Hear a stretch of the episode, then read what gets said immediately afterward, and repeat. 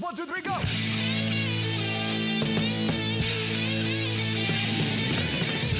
No one told you life was gonna be this way. Your job's a joke, you broke, your love life's DOA. It's like you're always stuck in second gear. When it hasn't been your day, your week, your month, or even your year. But I'll be there for you.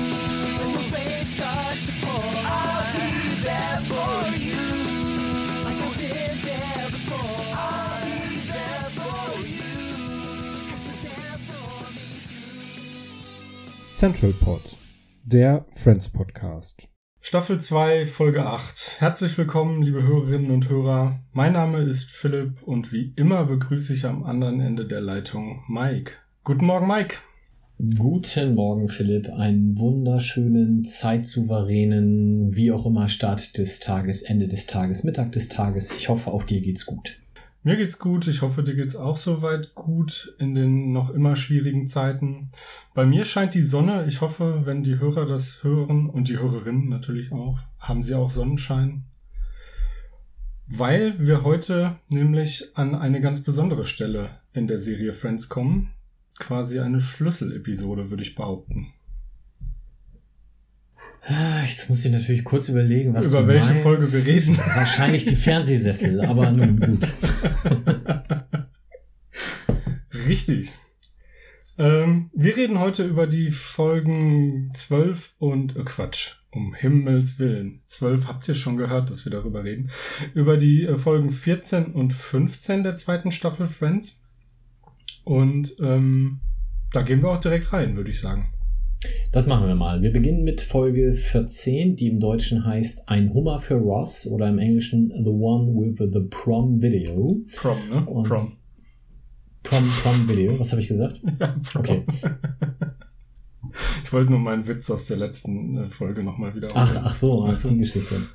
Wenn man sich da verliest mit dem P und dem Die, O. die ja. Älteren werden sich erinnern.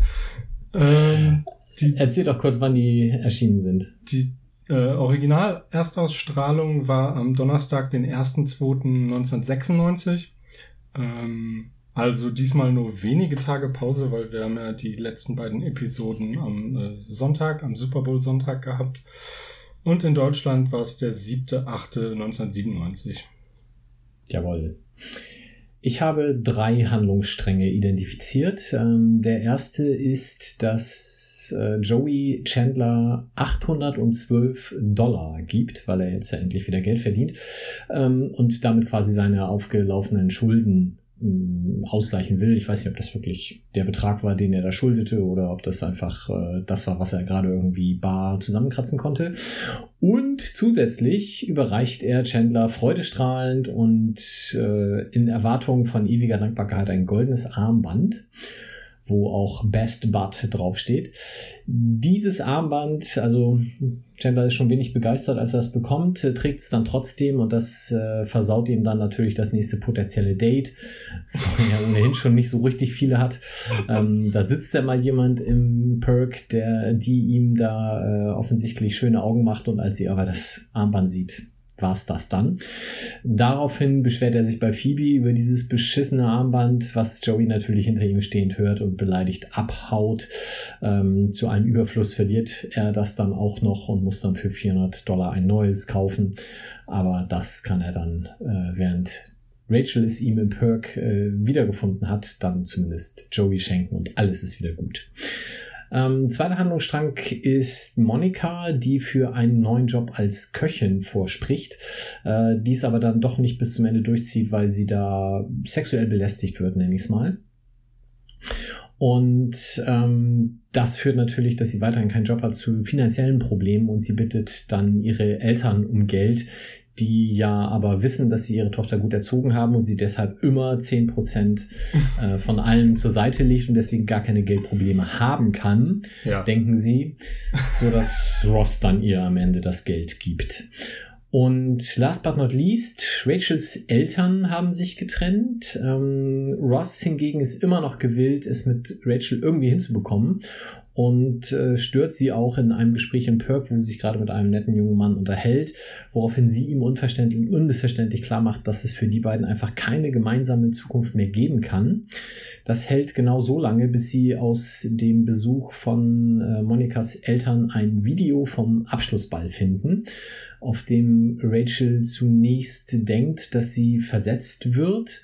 Äh, Ross sich daraufhin äh, breitschlagen lässt, äh, sich umzuziehen, sich in einen Anzug wirft, endlich soweit ist, mit ihr auf diesen Abschlussball zu gehen. Und als er dann die Treppe runterkommt, ist das Date von Rachel dann doch noch aufgetaucht.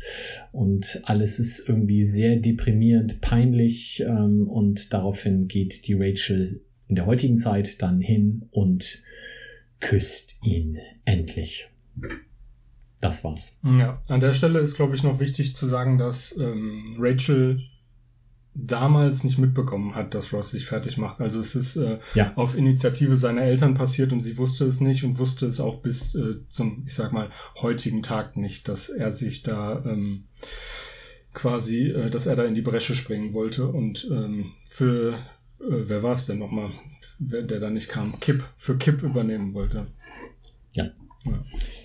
Schlimm, schlimm, schlimm. Der arme Ross. Ja, ich habe mir auch ähm, tatsächlich, um da mal jetzt direkt mit was äh, bei mir unter was war, äh, war sonst was steht, einzusteigen, äh, aufgeschrieben, dass Ross mir hier an der Stelle ernsthaft leid getan hat, als er die Treppe runterkam, sich überwunden hatte und dann, ja, war Rachel so, plötzlich ne? weg.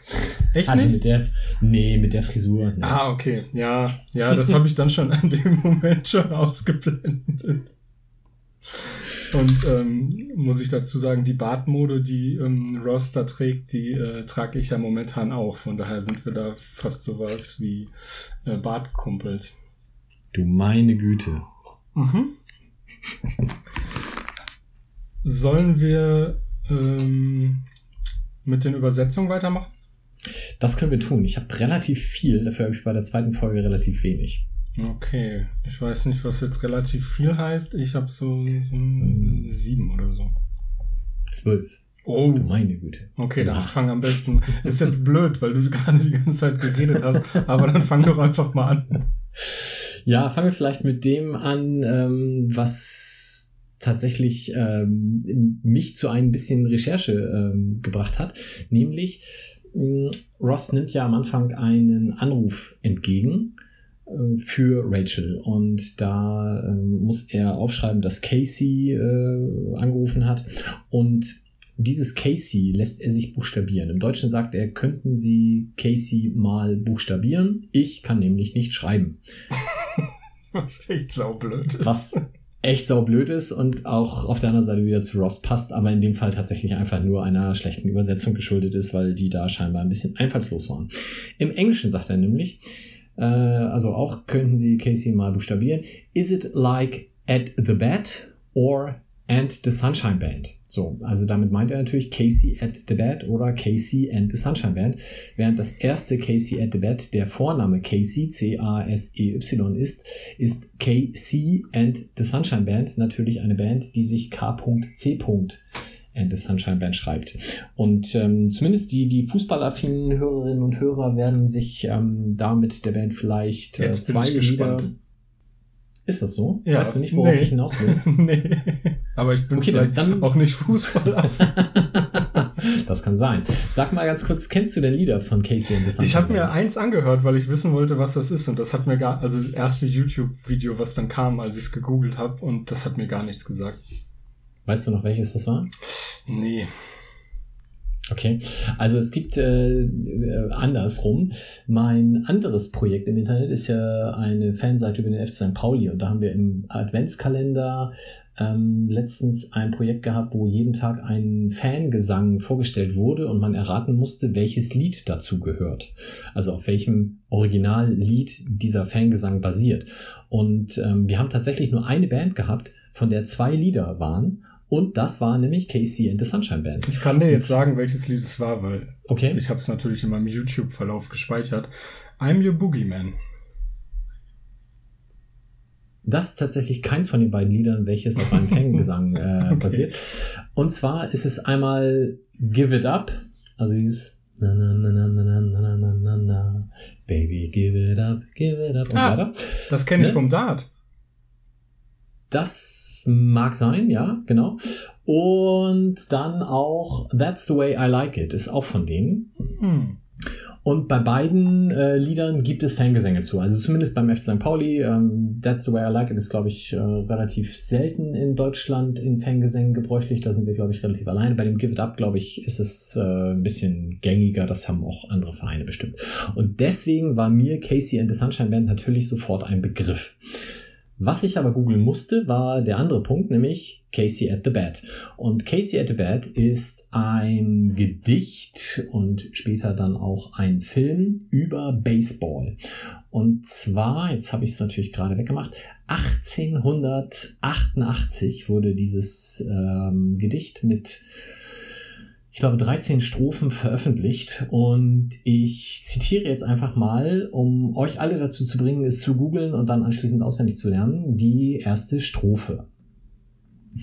The outlook wasn't brilliant for the Mudville Nine that day. The score stood 4 to 2 with but one inning more to play. And then, when Cooney died at first and Barrows did the same, a sickly silence fell upon the patrons of the game.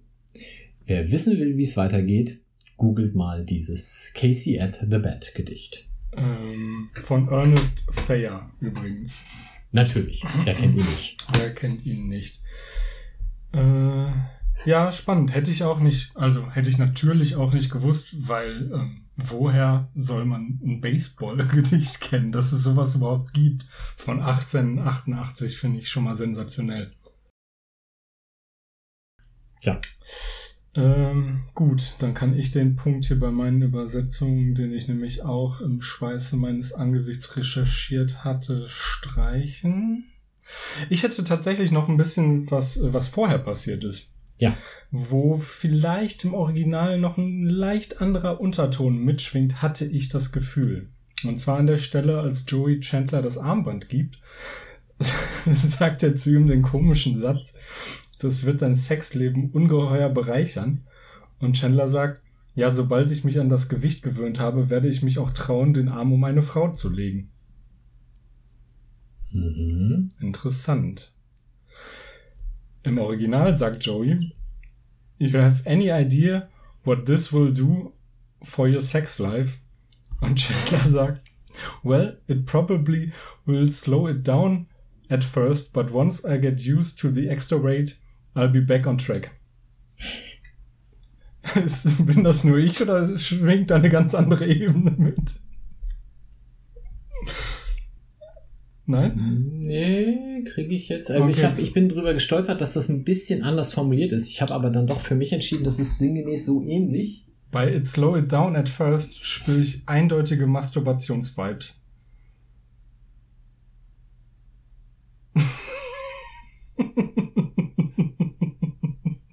Nun gut. Schneiden wir raus. Äh, Nein. äh, ich glaube, das ist tatsächlich so gemeint, weil es halt so schwer ist. Und weil es Chandler ist. Okay, ja, nee, also mag sein, jetzt wo ich drüber nachdenke, kann man das da rein interpretieren. Ich bin da aber tatsächlich nicht drüber gestolpert. Dann mach mal schnell mit deinem nächsten weiter.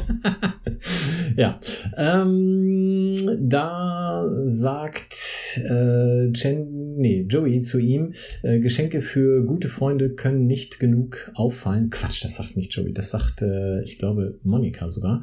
Geschenke für gute Freunde können nicht genug auffallen, als nämlich äh, Chandler dieses Armband dann mehr oder weniger unfreiwillig später den Freunden gegenüber präsentiert, weil es ihm runterfällt.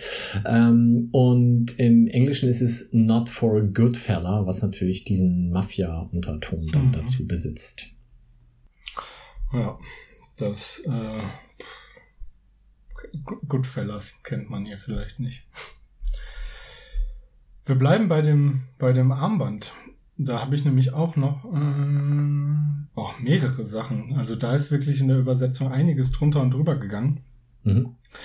Ähm, die Frau im Perks, äh, im Perk, schaut ihn ja wirklich relativ offensiv an, so dass es Phoebe sogar auffällt und äh, sie weist Chandler ja dann erst darauf hin und Chandler ist dann tatsächlich so selbstbewusst, vielleicht auch wegen des Armbands, dass er hingeht und sagt, sie haben mich bestimmt erkannt, ich bin der Erfinder der Pancakes. Mhm. Dave Und Thomas. Dave Thomas, Founder of Wendy's. So viel nur dazu. So, äh, dir ist Wendy's wahrscheinlich ein Begriff. Ich war bei Wendy's zweimal. Ja. Und äh, habe aber da kein Pancake gegessen. Okay. Ich habe vorher noch ähm, äh, einen Gag von Phoebe, die nehmen, und das ist eigentlich schon einer von meinen Lieblingsgags aus der Folge, ähm, die ja äh, Chandler auf diese Frau hinweist und ähm, das dann tut, wie es ein Mann tun würde, so nach dem Motto, ey, heiße Chica auf 11 Uhr oder sowas, sagt sie. Im Deutschen, ich weiß nicht mehr genau. Ähm, und als sie dann diese Tat verrichtet hat und ihn darauf hingewiesen hat und dann eben ihn seiner Aufgabe überlässt und selbstbewusst abtritt, sagt sie im Deutschen, im nächsten Leben werde ich ein Mann. Im Englischen sagt sie, and here I, nee, wo war ich? Ach da. I think I'm ready for my penis now. Was natürlich noch ein bisschen lustiger ist. Ja, weil es auch so mitschwingt, dass, es, dass sie schon die ganze Zeit drauf wartet, dass es soweit ist. ja. Ähm, direkt danach, als äh, das ja natürlich schief geht, weil äh, die Frau offenbar denkt, wer so ein Armband trägt, ist eher nicht an Frauen interessiert. So habe ich es zumindest verstanden. Was ja merkwürdig ist, weil er, er spricht sie ja an. Ähm, ja, ist seltsam. Aber äh, Chandler regt sich dann mega auf und geht natürlich direkt zu Phoebe, die noch immer da steht. Die es ihm ja auch eingebrockt hat, so halb. Und sagt, was wollte er damit bezwecken, mich zu einem Spulen zu stempeln? Du hast gut reden, du brauchst ja auch nicht mit so einem Teil durch die Gegend zu laufen, das so ein Friseurchen aussortiert hat. Schon hart, ne? Ja, irgendwie auch. Also Friseurchen, das Wort habe ich abseits von, von diesem Ausspruch noch nie gehört. Ähm, Im Original sagt er aber ähm, The Eyesore of uh, from the Liberace House of Crab. Ähm, easy to say for you, do, you don't have to walk around sporting some reject from the Mr. T Collection. Also direkt zwei popkulturelle Verweise. Ähm, ja die man im Deutschen weggelassen hat. Wobei man Mr. T doch und Liberace bestimmt auch hier gekannt hat. Also Mr. T bestimmt. Ja. Liberace vielleicht erst nach dem der Film mit Michael Douglas oder was es war rauskam. Aber das weiß ich nicht. Ja, ähm, das, ja, noch eine Kleinigkeit, ähm, im Englischen ähm, oder im Deutschen, er hätte mir einen Videorekorder oder einen Computer schenken können. Im Englischen ist es ein VCR, also Videorekorder auch, oder dann halt Set of Golf Clubs. Golf ist, glaube ich, in Deutschland damals noch nicht so populär gewesen. Zumindest nicht für Ja. die Allgemeinheit. Ja. Da, also, ist es das denn heute? Ich glaube, es ist zumindest verbreitet her, dass man auch als Mensch, der nicht zu den oberen 10.000 gehört, äh, zumindest mal Golf spielen kann, wenn Ah. man möchte. Ich dachte, das machen nur Franz Beckenbauer und Alfred Draxler und Und Clemens. Clemens Tönnies. Zum Ausgleich, das ist ein super Ausgleich. Golf spielen, super Ausgleich. Ja. Ich guck gerade. Ich habe noch Äh, drei. Ja, ich hätte jetzt so Kleinigkeiten, die eigentlich aber auch nicht so richtig interessant sind. Ähm, ich wäre dann das nächste wäre, ähm, als sie sich das Video angucken. Bei mir. Ich habe noch einen vorher. Ähm, äh, Rachel zu Ross. Are you the blind date guy again? Habe jetzt gar nicht mehr aufgeschrieben, in welchem Zusammenhang das, Das ist äh, die Stelle, wo Ross äh, den Typen quasi verscheucht, Doch, so mit spät, dem ja. Rachel sich unterhält, meine ich. Genau, und Blind Date Guy, ah, das habe ich nicht so richtig verstanden. Also das muss, ähm, also wa- wa- was das ein Blind Date Guy denn damit zu tun hat, in ein anderes Gespräch reinzuplatzen. Also hm. Äh, im Deutschen sagt sie einfach, hast du heute wieder was getrunken? Das fand ich dann ein bisschen mehr unsere ein bisschen passender. Ja, ja, die, Fra die Frage ist halt irgendwie,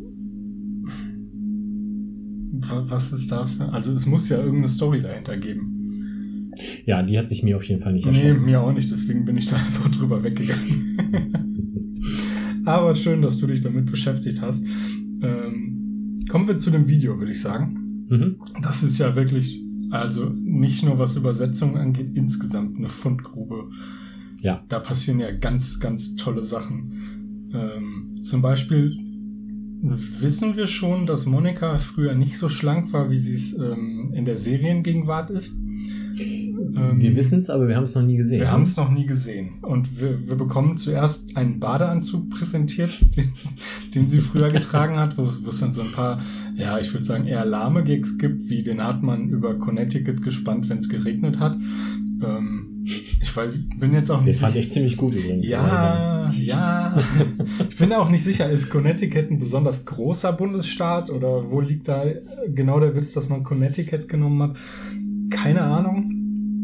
Ähm, aber als sie dann das erste Mal auftaucht in dem Video, ist Joey komplett entsetzt und sagt im Deutschen, das ist aber doch nicht Monika.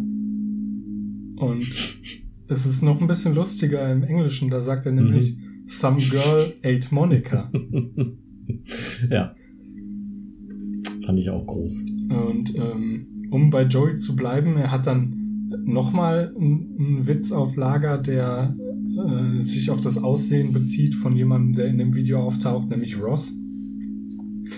Der ja, ähm, ja einen ziemlich wilden Lockenkopf hat und einen Schnurrbart und so ganz komisch auch an der Ecke steht und von der Kamera eingefangen wird an, an so einem ähm, an so einer Kommode lehnt er oder so. Und im Deutschen sagt Joey einfach nur, das ist ein Mann, der hat Klasse mit so einem ganz seltsamen Unterton. Und im Original Looking Good, Mr. Cotter, was sich auf die Fernsehserie Welcome Back Cotter bezieht, wo der Hauptprotagonist nämlich auch so eine wilde Lockenfrisur und ähm, einen Schnurrbart hatte. Mhm. Ich Und glaube, gefühlt alle so eine Frisur hatten. Also ich habe so ein, zwei Fotos gesehen. Ich glaube aus den 70er Jahren. Ja. Werde ich verlinken, könnt ihr euch angucken. Genau, das wär's. Mehr Übersetzungen habe ich auch nicht Ah, ich habe noch eine, die mich wahnsinnig wütend gemacht hat. oh. Also so richtig. Da habe ich kurz drüber nachgedacht, ob wir das Projekt hier begraben. oh. wegen der deutschen Übersetzung. Da kommt nämlich der gute Roy. Roy hat das Abschlussball-Date mit Monika. Und ähm, ja, er, er klingelt und kommt rein und alle freuen sich, ja, Roy ist da. Und ähm, während sie das, das Video gucken, sagt Monika, äh, also in der Seriengegenwart, ich fange mal mit dem Original an. You know, Roy saw Star Wars 317 times. His name was in the paper. Ist ja erstmal völlig Mhm. wertfrei und ich habe Star Wars bestimmt auch 317 Mal gesehen. Bin, hatte mehr Zeit dafür, gebe ich zu, aber mein Name stand nicht in der Zeitung. Aber sie haben im Original, äh, in, in der Übersetzung daraus gemacht, Roy hat sich Star Wars über 300 Mal angesehen. Der hat doch eine Meise. Was ist das denn für eine Unverschämtheit? Da war ich richtig sauer. Kann ich jetzt Nicht nichts, zu, ich nichts zu sagen, außer etwas, was dich vielleicht dazu bringen würde, dieses Projekt zu beenden. Von daher. lassen wir das. ich kann das ja auch alleine machen. äh, und folgerichtig habe ich mir auch unter war sonst noch was aufgeschrieben. Nein, er hat keine Meise. Ja, sehr Ja. gut. Äh, damit wären wir mit den Übersetzungen durch. Genau. Was Beste war denn, Gags, was war oder? denn so ein Gag, der dir besonders gut gefallen hat? Ich habe insgesamt fünf, wobei wir davon zwei auch schon erwähnt haben. Ich beschränke mich also mal auf die anderen drei. Ähm, das erste ist quasi der ähm, Episodentitel im Deutschen dann, also ein Hummer für Ross, nämlich einfach wie Phoebe am Anfang äh, in dieser ganzen Verzweiflung von Ross über seine nicht erwiderte Liebe zu Rachel sagt, Because she's your lobster, als sie ihm erklärt, ähm, dass das schon alles irgendwie noch klappen wird. Und das kommt halt wieder so völlig aus dem Off und äh, führt offensichtlich auch bei allen anderen zu großer Irritation bis hin zu Neugierde, wie sie das denn jetzt wieder gemeint hat. Ähm, aber auch als sie dann sowohl in der Szene als auch dann später in Perk äh, diese Lobster, also Hummer-Bewegungen mit den Händen nachmacht, ähm, das ist schon sehr, sehr süß. Während Ross ja gegenüber Rachel auch versucht, das zu erklären, aber komplett scheitert. Das insgesamt fand ich sehr gut gelöst. Dazu habe ich mir nur die Frage aufgeschrieben, ähm, stimmt Phoebes Hummer-Story? Weißt du das? Nein, keine Ahnung. Dann, aber bestimmt. Wenn wir Hummer- Hummer-Experten oder Expertinnen unter den Hörern haben, meldet euch bitte, das würde mich sehr interessieren. Ähm, was ich, wo ich eigentlich immer lachen muss, wenn ich das sehe, ähm, ist der Basketballwurf von Chandler. Ähm, ich glaube, es ist nachdem er, ähm, nachdem er, äh, beziehungsweise nachdem Joey rausgefunden hat, dass Chandler das äh, Armband echt richtig fürchterlich findet und sie im Grunde Streit haben, nicht miteinander reden. Joey kommt in die Wohnung, Chandler will beschwichtigen, sagt, ey, lass uns Basketball spielen und wirft ihm den Basketball zu und Joey bewegt sich keinen Millimeter. Und die Lampe, die neben ihm steht, wird komplett zertrümmert. Das finde ich immer mega witzig. Wie schlecht man aber auch werfen muss, wenn man aus einem Meter an den Typen vorbeiwirft. Ja, ja. Das, hm. äh, also ich glaube, selbst wenn er sich bemüht hätte, unbedingt fangen, hätte er den nicht können. Weiß ich nicht.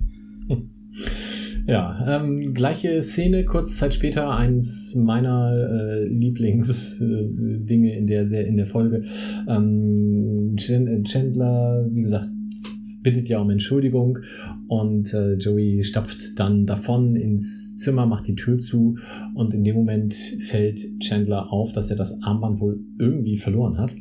Ähm, fängt panisch an zu suchen und irgendwann kommt Joey dann aus seinem Zimmer wieder raus und Chandler sitzt auf dem Boden mit den beiden Sofakissen in der Hand ähm, und versucht da gerade das Armband zu finden und äh, in dem Moment guckt Joey natürlich extremst irritiert und Chandler sagt dann, and here I am on my knees, äh, um eben zu äh, visualisieren oder verbalisieren, dass er komplett äh, sich Chen äh, Joey opfern wird und da jetzt niederkniet, während er eigentlich nur das Armband sucht.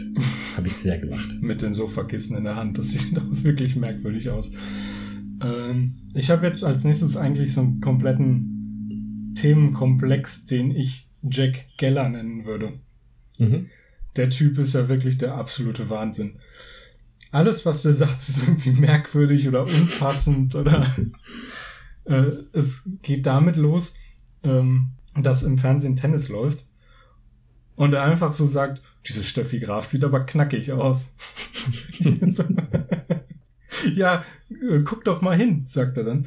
Ähm, und dann geht's halt um, äh, beziehungsweise dann kommt Ross rein und äh, die Eltern wollen wissen, ja, wo ist denn unser Enkel? Und er sagt, ja, der ist bei, bei seiner Mutter und ihrer Frau. Und er sagt, ja, bei mir in der Firma ist auch eine junge Frau, die ist lesbisch. okay. Wohl trösten. Danke für die Information. Ähm, und es geht im Grunde ja weiter damit, dass äh, Monika dann mit der Sprache rausrückt und das fand ich auch mega gut, ähm, wie sie sagt. Ich musste leider meinen Job aufgeben, was ich gar nicht wollte um etwas verklausuliert zu sagen, dass sie entlassen wurde. Und die, die Mutter ist ja dann auch mega entsetzt. Wie kann denn sowas passieren? Jemand wird entlassen aus unserer Familie, so eine Schande. Und Jack Geller, wie er im Buche steht, macht das, was man wirklich nicht machen sollte. Jemandem, der ein Problem hat, sagen, wie man da mal hätte vorbeugen können. Tja, passt ja, zu ihm. So viel zu meinem Themenkomplex Jack Geller. Ja, wir hatten das mit äh, Badeanzug wird bei Regen über Connecticut gespannt, hatten wir schon. Wir hatten auch Some Girl Ate Monica schon. Das fand ich auch wirklich ganz fantastisch. Ähm, letzter Gag dann aber auch zu dem Video. Oh, ich glaube, jetzt ähm, kommt mein Lieblingsgag. Ja, dann erzähl. Nee, nee, nee, nee. Der, also den finde ich gut und den mache ich auch gerne selber. Aber erzähl du ihn bitte. ähm, also, Monika ist ja in dem Video fett, kann man nicht anders sagen. Ähm, und sie sagt dann erklärend, ja, die Kamera schwindelt aber 10 Pfund dazu. Und es kommt dann die logische Nachfrage, wie viele Kameras wurden denn da auf dich gerichtet? Ja, es könnte fast sein, dass es mein Lieblingsgag aus 10 Staffeln Friends ist. ja, der war schon ganz gut. Ja. Damit wäre ich aber durch. Ähm, hast du sonst noch was zu der, zu der Folge der aufgeschrieben? Genau, ich habe noch so ein paar sonstige Dinge. Ähm, zum einen wird am Anfang ja ähm, festgelegt oder vorgestellt, wie auch immer, dass die Gellas ähm, und die Greens wohl bekannt, befreundet, wie auch immer sind. Ich weiß nicht, ob wir das vorher wussten. Wir wussten, dass Monika und Rachel schon immer gut befreundet waren. Ähm, da kommt aber Jack ja irgendwie auf diesen Vorfall auf Hawaii zu sprechen, ähm, der dann ja wohl auch für ihn das letzte Indiz dafür war, dass das mit den Greens nicht lange halten oder nicht mehr lange halten wird. Da wird aber dann drüber weggegangen, also er versucht das dann wegzudiskutieren. Erfahren wir irgendwann nochmal, was da passiert ist? Nee, ne? Der Hawaii-Inzident? Nee, leider nicht. Ähm, Okay. Also das war so das, was ich mich gefragt habe, ob das vielleicht irgendwann nochmal aufgegriffen wird. Ja. Ähm, dann über Fat Monica haben wir schon gesprochen. Fat Monika. Wird auch in, in, in diesen diversen Infoseiten zu Friends durchaus so benannt, Ja, also ja, in Anführungsstrichen. Ähm, Rachels Nase wurde ja vergrößert für dieses Prom-Video. Stimmt. Und ich habe gelesen, das ist geschehen, weil die Regisseurin sich gedacht hat, die sehen alle viel zu gut aus. Wir müssen die jetzt irgendwie künstlich hässlicher in Anführungsstrichen machen, damit die Leute sich besser mit denen identifizieren können. Boah, das ist ja gemein. Habe ich auch gedacht. Aber Rachels Begründung ist auch super dafür, dass äh, ihre Nase nicht mehr so aussieht, wie sie früher aussah. Äh, nämlich ihre Nasenscheidewand war kaputt. Und es war überhaupt gar kein kosmetischer Eingriff, sondern ein medizinische Gründe sind immer viel besser bei sowas. Ja. Und dann habe ich noch so, ein, so eine kleine Nerd-Geschichte. Ähm, und zwar, ich weiß nicht, ob sich äh, dieses auf 11 Uhr, ob man das äh, generell so versteht. Also äh, Phoebe erklärt ja quasi Chandler die Position der Frau, die hinter ihm sitzt und die ihn mit Blicken verzehrt. Ähm, und da sagt sie halt auf 11 Uhr. Mhm. Was ja bedeutet, so, äh, wenn man auf die Uhr guckt, die 11 ist oben links. Jo. Das stimmt ja aber überhaupt nicht. Weil so wie Chandler da sitzt, Sie sitzt dahinter und sie ist auf 6 sitzt Uhr. sie ja auf 5 oder 6 Uhr, genau. Also auf 17.30 vielleicht. Und Macht nicht komplizierter als es ist. also auf jeden Fall ist dieses auf 11 Uhr kompletter Blödsinn. Entweder hätte sie gesagt auf 5 Uhr oder einfach schräg links hinter dir. Und da Ähm, weiß ich nicht. Sagt sie, im, im Deutschen kommt das mit der Uhr aber gar nicht vor, oder? Das ist nur im Original. Oder? Ist das so? Ich glaube dachte, ja. Müsste ich nachgucken, habe ich mich schlecht vorbereitet. Ja. Ähm, auf jeden Fall ist das jetzt die Frage, hat Phoebe einfach die Uhr nicht kapiert, beziehungsweise wie man räumlich das darstellt, oder ist das ein absichtliches Versehen, weil es ja aus Sicht der Zuschauer auf 11 Uhr tatsächlich passiert? Ich glaube, Phoebe will einfach so dieses Männerding verarschen. Dass sie einfach irgendeine Uhrzeit sagt. Ach so, aber dann wäre ja tatsächlich halb drei irgendwie lustiger gewesen. Na gut. Ja. okay. Aber sie macht ja dann auch mit einer anderen Stimme und es ist ja so sehr, sehr, ähm, ja, prototypisch männlich, was sie da versucht. Und ich denke mal, dass, dass sie sich insgesamt darüber lustig machen will. Ja, man hätte sie doch zumindest die richtige Uhrzeit nehmen können. Na gut, lassen wir das. Vielleicht kann sie die auch tatsächlich einfach nicht. Ähm, ich habe mir noch zwei Sachen aufgeschrieben. Zum einen, Leute, die keine guten Geschenke machen können, sind ein Ärgernis. Und,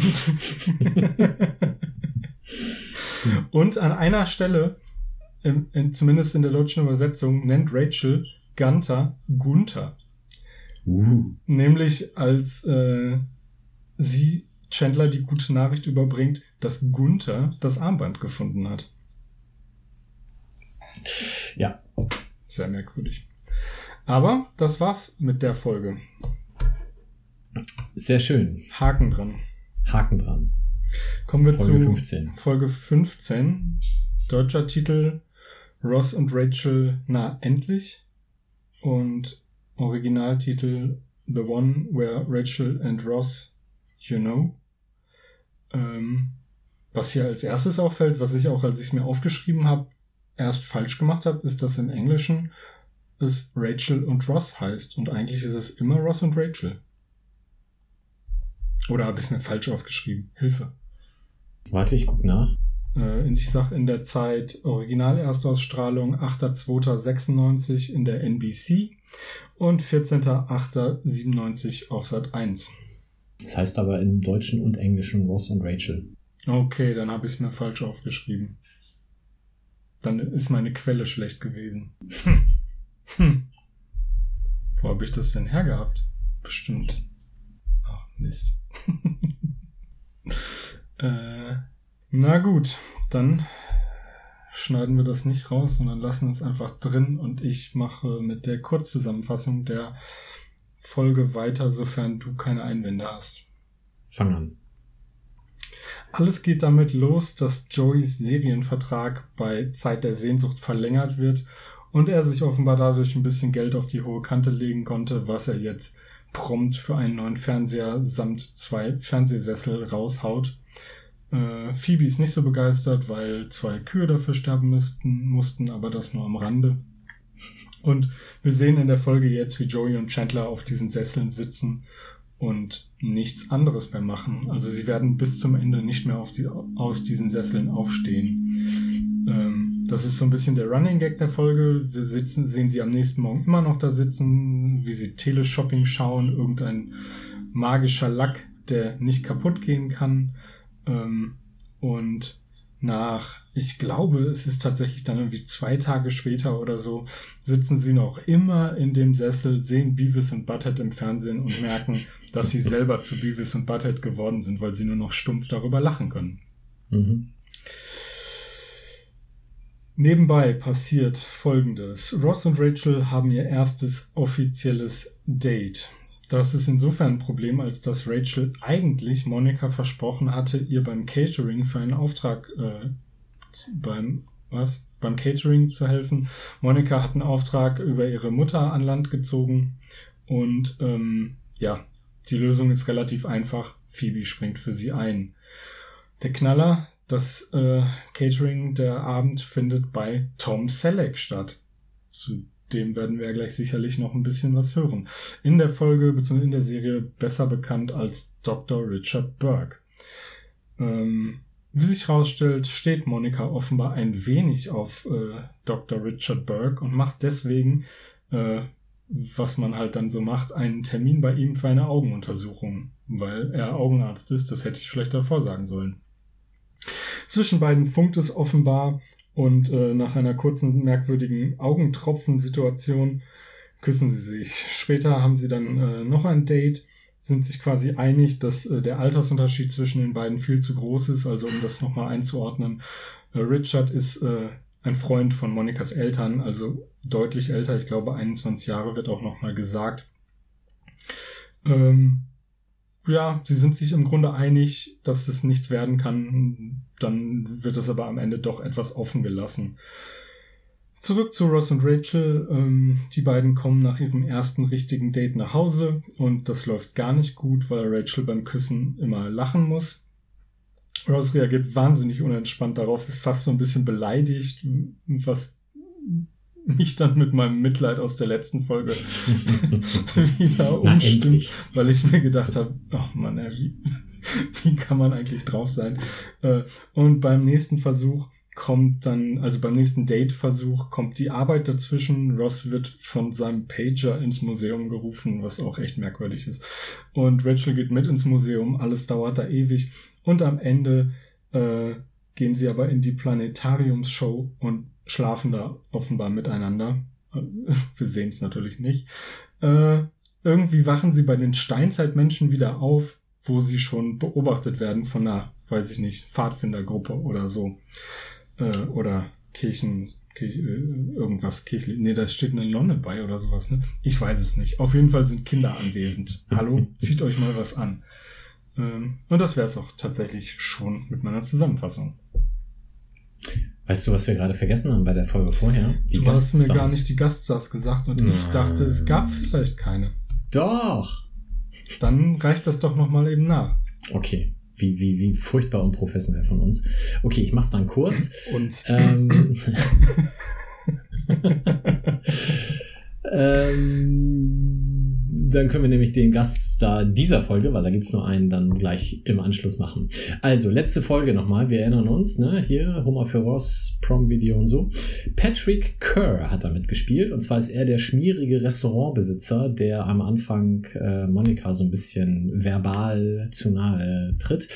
Äh, bekannt als Noel Shamsky bei Frasier und ähm, vielleicht dem einen oder anderen, der schon mal in Las Vegas Musicals gesehen hat, als Sasu im König der Löwen. Ansonsten viel Theater, viel Serien und so weiter.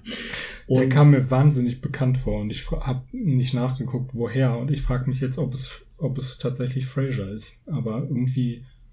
hast du also nie König der Löwen in äh, Las Vegas gesehen? Ähm, es gibt ja immer auch eine B-Besetzung. Achso. Aber es gibt noch eine weitere Möglichkeit, wo er dir bekannt vorkommen könnte. Er ist nämlich bei Joey's auch aufgetreten später. Ähm, als TV-Produzent. Ah, das habe ich ist- nie so richtig gesehen, ehrlich Okay. gesagt. Ähm, da ist aber auch nicht ganz klar, ob das der, dieselbe Person sein soll. Ähm, wahrscheinlich ist es nicht, weil hier ist er halt Restaurantbesitzer, später ist er TV-Producer. Ist nicht auszuschließen, ist auch viel Zeit dazwischen, aber wahrscheinlich ist es einfach nur derselbe Schauspieler für zwei verschiedene Rollen. Mhm. Als nächstes haben wir Lou Thornton. Sie spielt Gail. Das ist die Dame, die äh, im Perk äh, Joey äh, Chandler dann stehen lässt. Die ist vielleicht bekannt aus der Jenny McCarthy Show, wobei die, glaube ich, in Deutschland nicht so prominent war. Vielleicht bekannt aus Freddy's New Nightmare. Ähm, hätte aber tatsächlich super bekannt werden können, weil sie war vorgesehen als Samantha in Sex and the City. Hm. Da wollte man dann aber jemanden älteren und dadurch wurde es dann Kim Cattrall. Und dann haben wir noch zwei eher kleinere Gast auf, Gastauftritte. Zum einen Tim Bohn, der spielt den Jonathan. Das ist der, mit dem Rachel, Rachel 1, 2, 3, Rachel sich im Perk unterhält und dann von Ross gestört wird. Äh, nicht sonderlich bekannt, hat unter anderem mitgespielt in Nackte Kanone 33 ein Drittel. Ein Klassiker. Wir, ein Klassiker. Und wir haben noch Michael Ray Bauer, der der Royal Gublick spielt, also diesen ähm, dieses Date von Monica. Der Star Wars. Junge, Der Star Wars Junge. der keine Meise hat. Und der einzige Fakt, den ich da noch zu gefunden habe, ist, dass er neun Jahre jünger ist als Courtney Cox, ähm, obwohl er da ja ihr Date war. Was sich aber natürlich erklärt, weil die gucken da ja auch eine ganz lange Zeit zurück zu diesem Video und von daher in dem Video ist er dann natürlich so jung, wie Monika zu der Zeit wahrscheinlich hätte sein sollen. Von daher passt das schon, sonst auch nicht sonderlich prominent in Erscheinung getreten.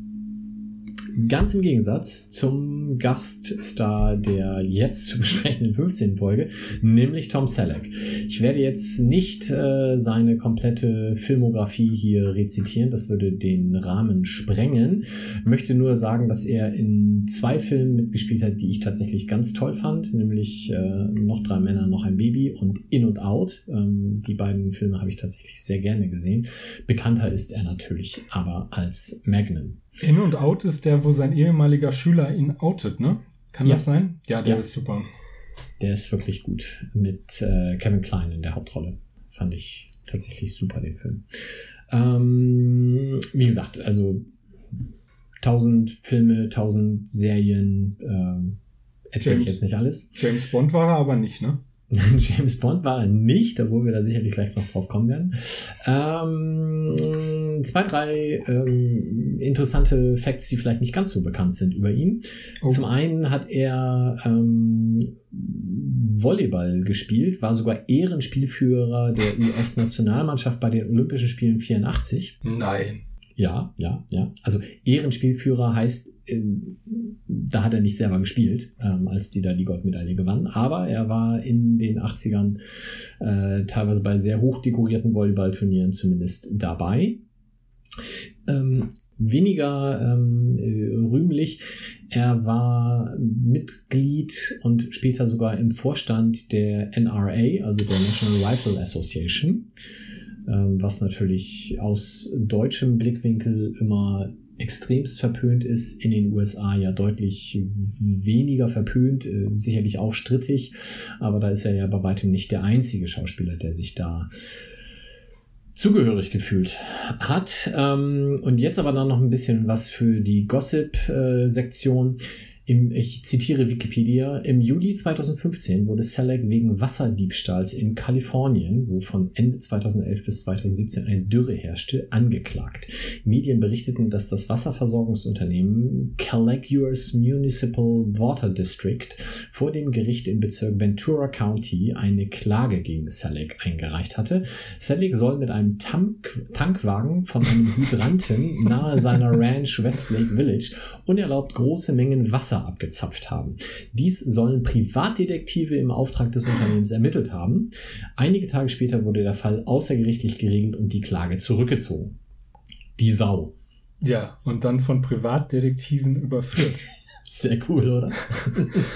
Ob die so lustige Hemden anhatten, wäre jetzt noch lustig, da aber naja. Werde ich gleich auch vielleicht noch mal was zu sagen. Oder du, je nachdem, wer an der Stelle drankommt. Ähm, Ja, aber Tom mit einem, mit einem Tankwagen, also das. Ist schon geil, oder? ich Aber- stelle mir jetzt also, so ein riesengroßes äh, Gefährt vor. Ich weiß nicht, wie viele tausend Liter man da mitnimmt. Ja, da muss ich jetzt vielleicht noch einen weiteren Fact dazugeben. Er lebt nämlich mit seiner Frau, äh, Gilly Mack, auch Schauspielerin, ähm, auf einer Avocado-Farm in Ah, Hidden ja. Valley in Ventura County. Von daher kann das durchaus sein, dass er da Tankwagen auch äh, stehen hat. Ja, und da braucht er viel Wasser für die Avocados. Ja.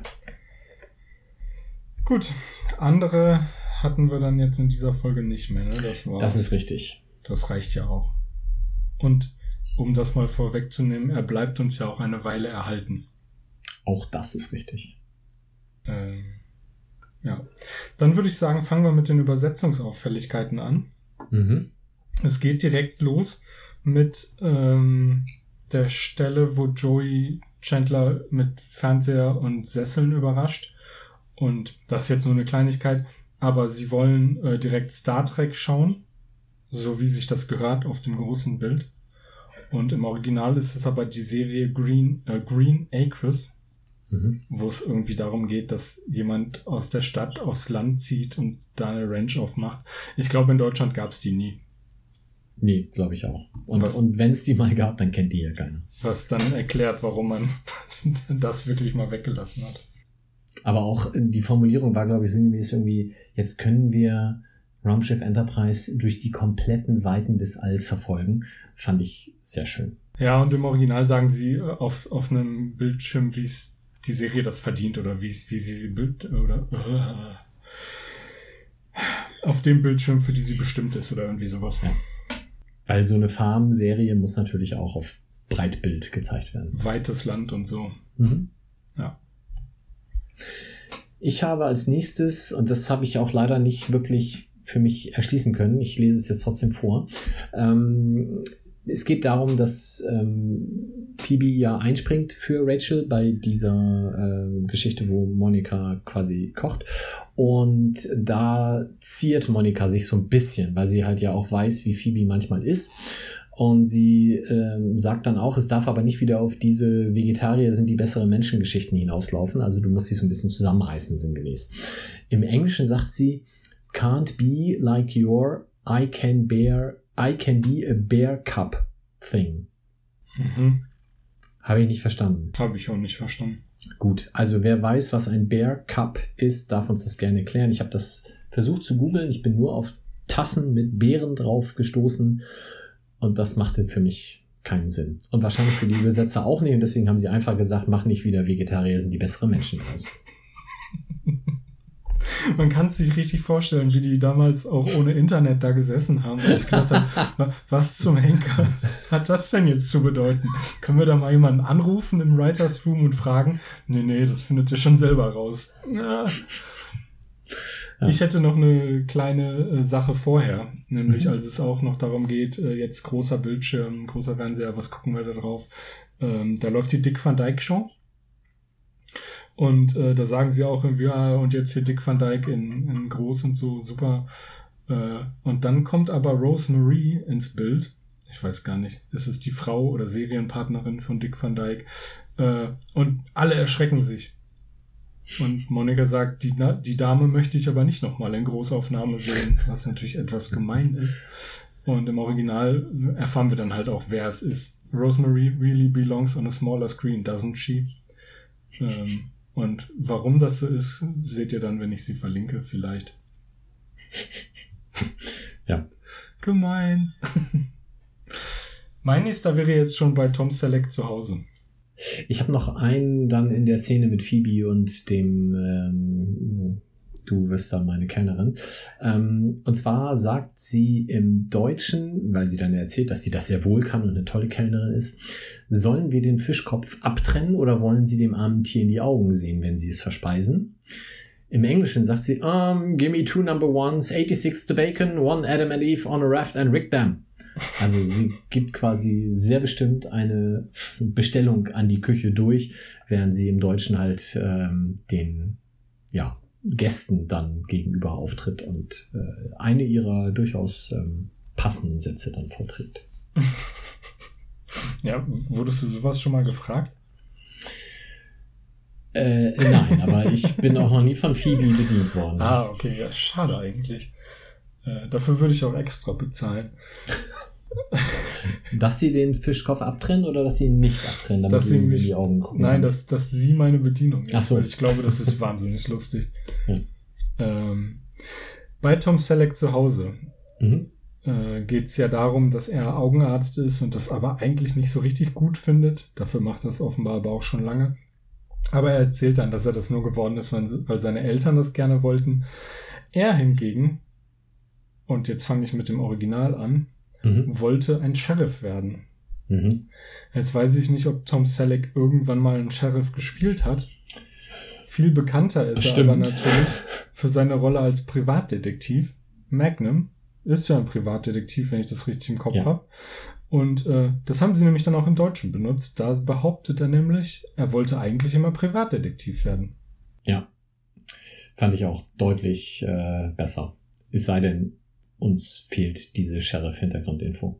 Ja, also ich meine, bestimmt hat er irgendwann auch mal einen Sheriff gespielt. Ich glaube, jeder amerikanische Alter, äh, Schauspieler in dem Alter hat zu der Zeit irgendwann mal einen Sheriff gespielt. Aber ja, er ist halt, also Magnum ist halt das, wo man ihn hier zumindest sehr ikonisch bekannte, denke ich.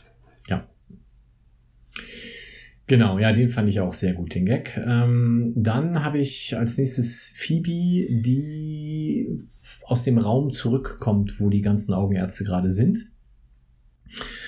Wieder etwas, was sich mir im Englischen nicht erschließt. Sie kommt da irgendwie raus mit, ja, ja, habe ich kapiert den Gag, Cadillac, Cataract, hahaha.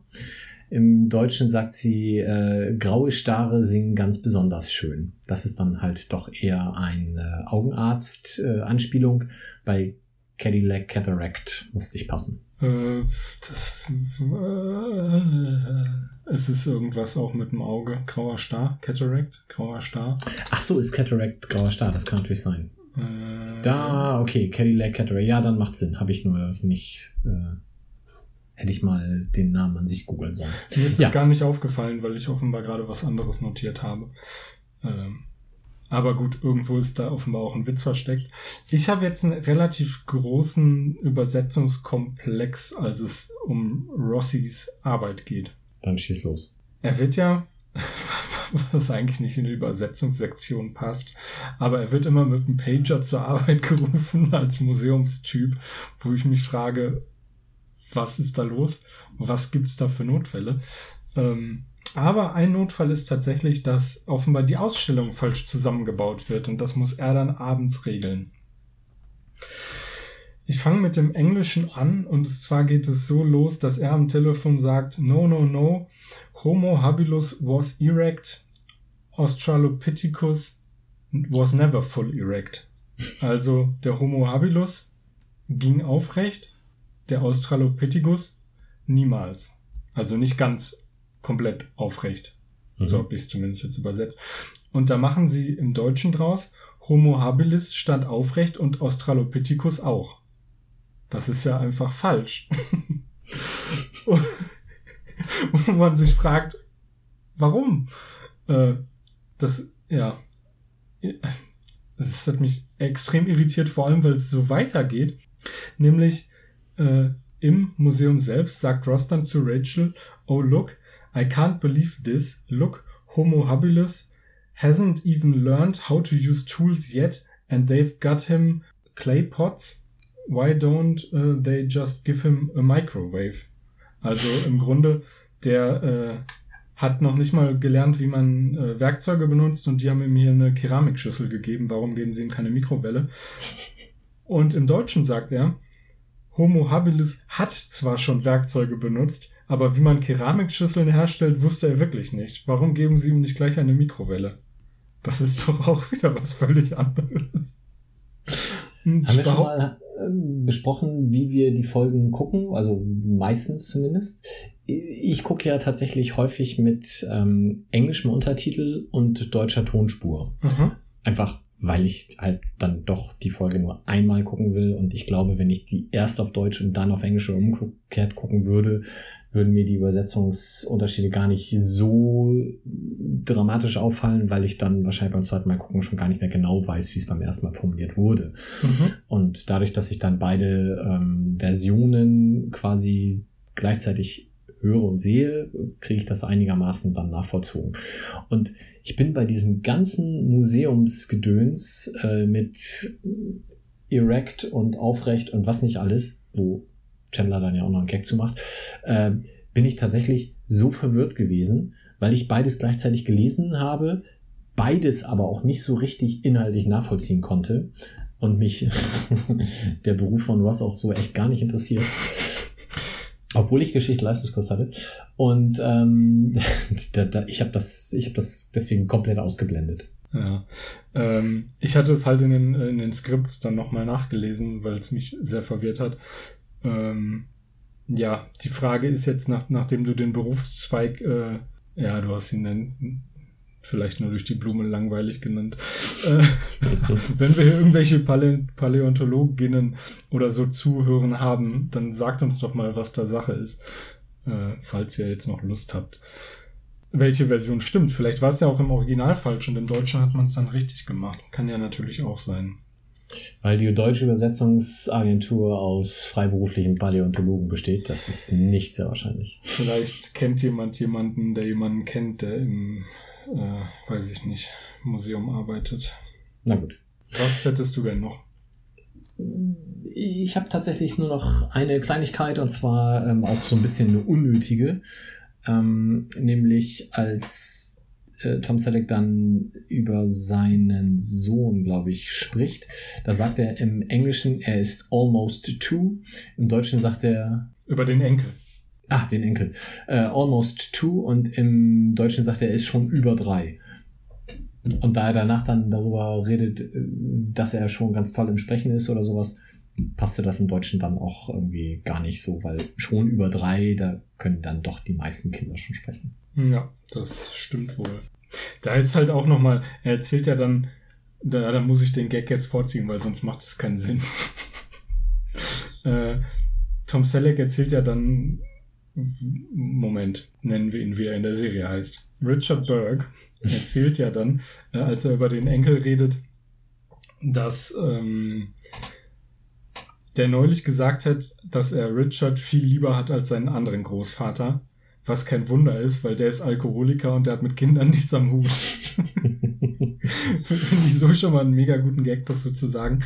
Ähm, und da kommt dann eine Übersetzungsunterscheidung hinterher nämlich bei raus, als äh, Tom Selleck, oh Gott, als Richard sagt, äh, wenn ich will, kann ich mehr trinken als der andere Großvater, was irgendwie im Deutschen wenig Sinn ergibt, weil es so darauf abzielt, dass er ja deutlich älter ist als Monika ähm, und ob das Sinn macht zwischen den beiden.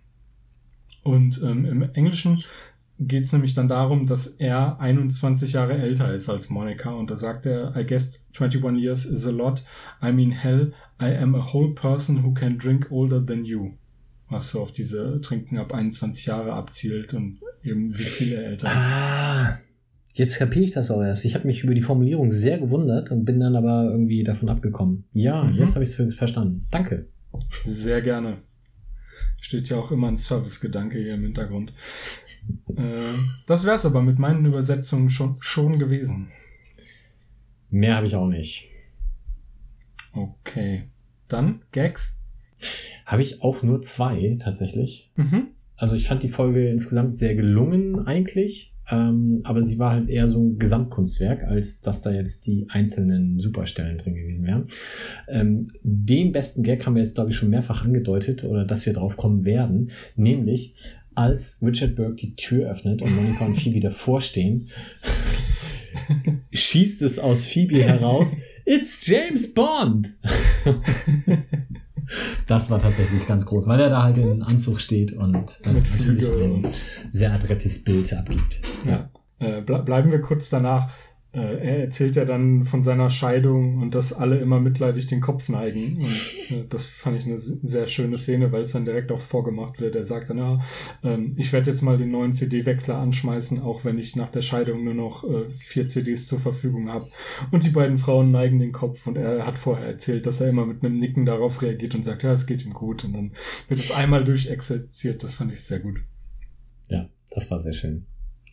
Und meine zweite Szene ist dann schon, die hast du schon in der Zusammenfassung erwähnt, nämlich diese Gesamtkomplex ähm, des Endes, als Chandler und Joey immer noch auf diesen Sesseln sitzen und wie gesagt durch die komplette Folge auf diesen Sesseln bleiben und dann Beavis und Butthead gucken und wirklich zu einer mehr oder weniger originalgetreuen Kopie von den beiden im echten Leben werden. Ähm, das war auch sehr schön.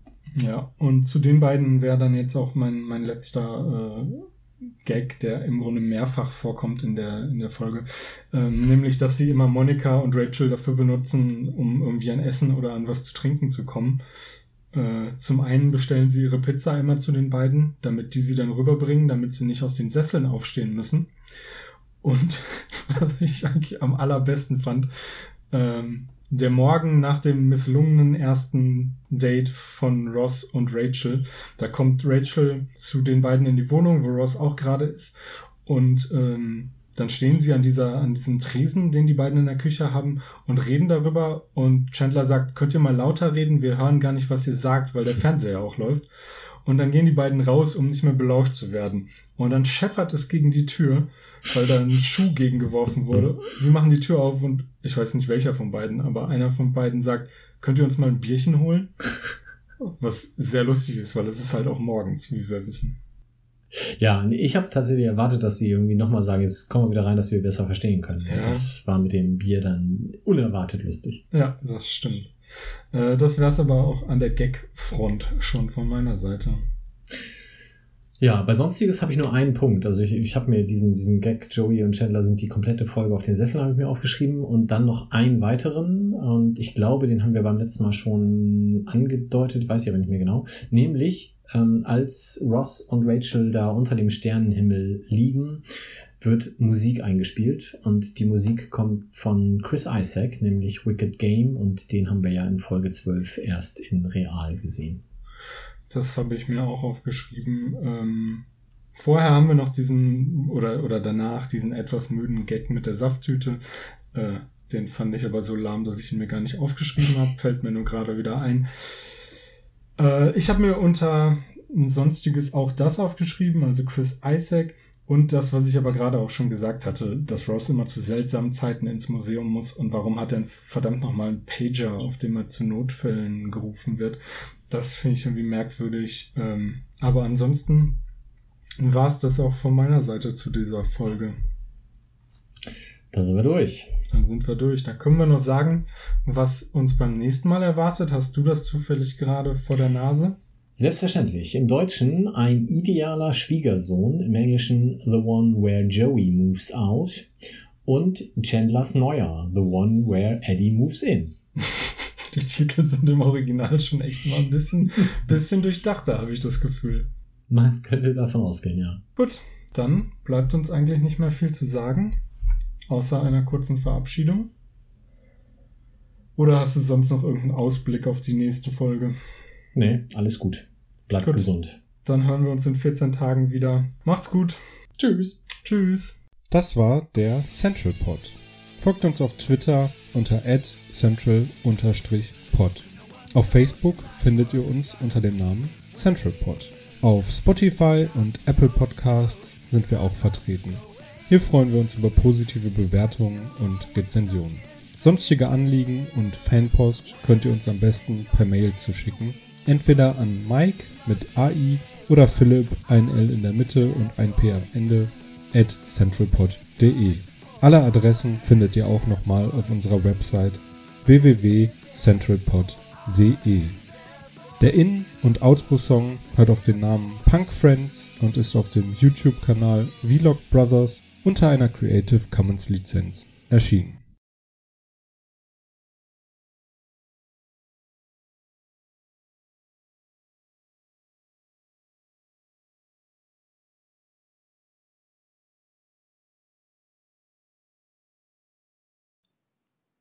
Casey at the Bat, a ballad of the Republic sung in the year 1888, ein Gedicht von Ernest Thayer. The outlook wasn't brilliant for the Mudville Nine that day. The score stood 4 to 2 with but one inning more to play. And then when Cooney died at first and Barrows did the same, a sickly silence fell upon the patrons of the game. A straggling few got up to go in deep despair. The rest clung to that hope which springs eternal in the human breast. They thought if only Casey could get but a whack at that, they'd put up even money now with Casey at the bat. But Flynn preceded Casey, as did also Jimmy Blake, and the former was a Lulu and the latter was a cake.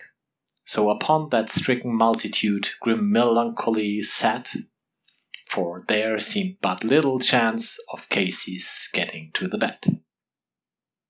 But Flynn let drive a single to the wonderment of all, and Blake, the much despised, tore the cover off the ball, and when the dust has lifted and the men saw what had occurred, there was Jimmy safe at second and Flynn a hugging third. Then from five thousand throats and more there rose a lusty yell. It rumbled through the valley, it rattled in the dell. It knocked upon the mountain and recoiled upon the flat, for Casey, mighty Casey, was advancing to the bat. There was ease in Casey's manner as he stepped into his place. There was pride in Casey's bearing and a smile on Casey's face. And when, responding to the cheers, he lightly doffed his hat, no stranger in the crowd could doubt it was Casey at the bat. Ten thousand eyes were on him as he rubbed his hands with dirt. Five thousand tongues applauded when he wiped them on his shirt. Then while the writhing pitcher grounded the ball into his hip, defiance gleamed in Casey's eye, a sneer curled Casey's lip. And now the leather covered sphere came hurtling through the air, and Casey stood a watching it in haughty grandeur there. Close by the sturdy batsman, the ball unheeded sped. That ain't my style, said Casey. Strike one, the umpire said. From the benches, black with people, there went up a muffled roar, like the beating of the storm waves on a stern and distant shore. Kill him! Kill the umpire! shouted someone on the stand, and it's likely they have killed him had not Casey raised his hand. With a smile of Christian charity, great Casey's visage shone. He stilled the rising tumult, he bade the game go on. He signaled to the picture, and once more the spheroid flew, but Casey still ignored it, and the umpire said, Strike two. Fraud! cried the maddened thousands, and echo answered fraud, but one scornful look from Casey, and the audience was awed. They saw his face grow stern and cold, they saw his muscles strain, and they knew that Casey wouldn't let that ball go by again. The sneer is gone from Casey's lip, his teeth are clenched in hate. He pounds with cruel violence his bat upon the plate. And now the pitcher holds the ball, and now he lets it go, and now the air is shattered by the force of Casey's blow.